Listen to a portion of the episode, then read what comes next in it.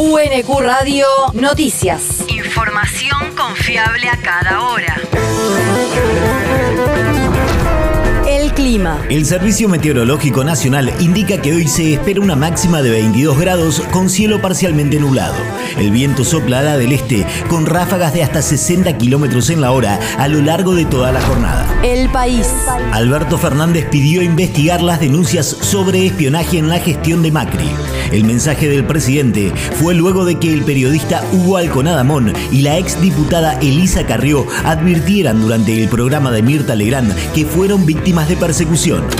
En particular fueron cuando empezamos a revelar en el diario La Nación, Hugo Alconadamón. por un lado, la participación en sobornos de Ángelo Calcaterra, primo de Mauricio Macri, y por otro lado, el eventual rol de Gustavo Arribas, titular de la AFI, al cual Elita lo tenía acá en la mira, también en una serie de movimientos de dinero vinculados a operadores brasileños vinculados con la Vallato. Ah, sí, sí, de es decir, había dos ejes muy incómodos para el gobierno y en los mismos días en los cuales publicamos eso, ordenaron empezar a seguirme a mí e incluso hay audios entre los espías en los cuales hablan de cómo intentan buscar cazar a mis fuentes, Epa. identificar quiénes eran los que hablaban conmigo. Carrió sostuvo haberla sufrido por parte de sectores de Cambiemos que le hicieron un daño tremendo a su familia. En tanto, Alconadamón denunció que el espionaje hacia su persona comenzó cuando empezó a develar la participación en sobornos del primo de Macri, Ángelo Calcaterra, y por el eventual rol del ex titular de la AFI, Gustavo Arribas, por una serie de movimientos de dinero a operadores vinculados con el Lavallato de Brasil. La región. Siete hipermercados evadieron impuestos por 1.500 millones de pesos. Arba, la agencia de recaudación bonaerense, notificará hoy a los supermercados La Anónima, Coto, Toledo, Macro, Jumbo, Carrefour y Chango Más que liquidaron el año pasado la mitad de lo que debían pagar por venta de carne en sus locales. Los datos de la maniobra surgieron de las acciones de fiscalización que se iniciaron en junio del año pasado junto al Ministerio de Producción en hipermercados, mayoristas y minoristas que operan en territorio bonaerense para detectar maniobras de evasión tributaria, verificar el traslado de mercaderías y controlar el cumplimiento del programa Precios Cuidados. El territorio. 73 aniversario de San Francisco Solano. Ayer domingo, los festejos iniciaron con un desfile del que participaron establecimientos de distintos niveles educativos, entidades e instituciones intermedias de la localidad, fuerzas de seguridad, el cuerpo de bomberos de Solano, áreas municipales, murgas y espacios culturales, colectividades, grupos de scouts, clubes deportivos y distintos centros tradicionalistas de la comuna.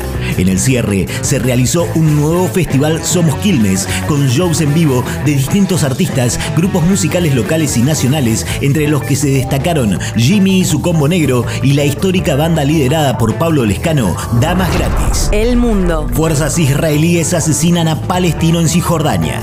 El Ministerio de Salud palestino anunció ayer el fallecimiento de un hombre de 31 años como resultado de las graves heridas que sufrió durante una incursión israelí en la aldea de Salfit.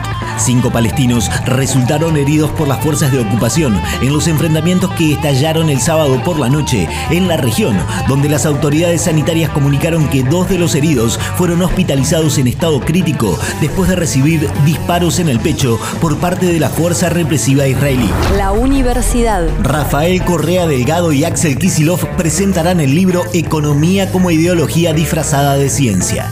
Mañana a las 18 horas se realizará la presentación del libro con las exposiciones del expresidente de Ecuador junto al gobernador de la provincia de Buenos Aires. La actividad será en el aula magna de la Universidad Nacional de Quilmes y estará presentada por el rector de la UNQ, Alfredo Alfonso, y moderada por la directora de Ideal, Gabriela Rivadeneira.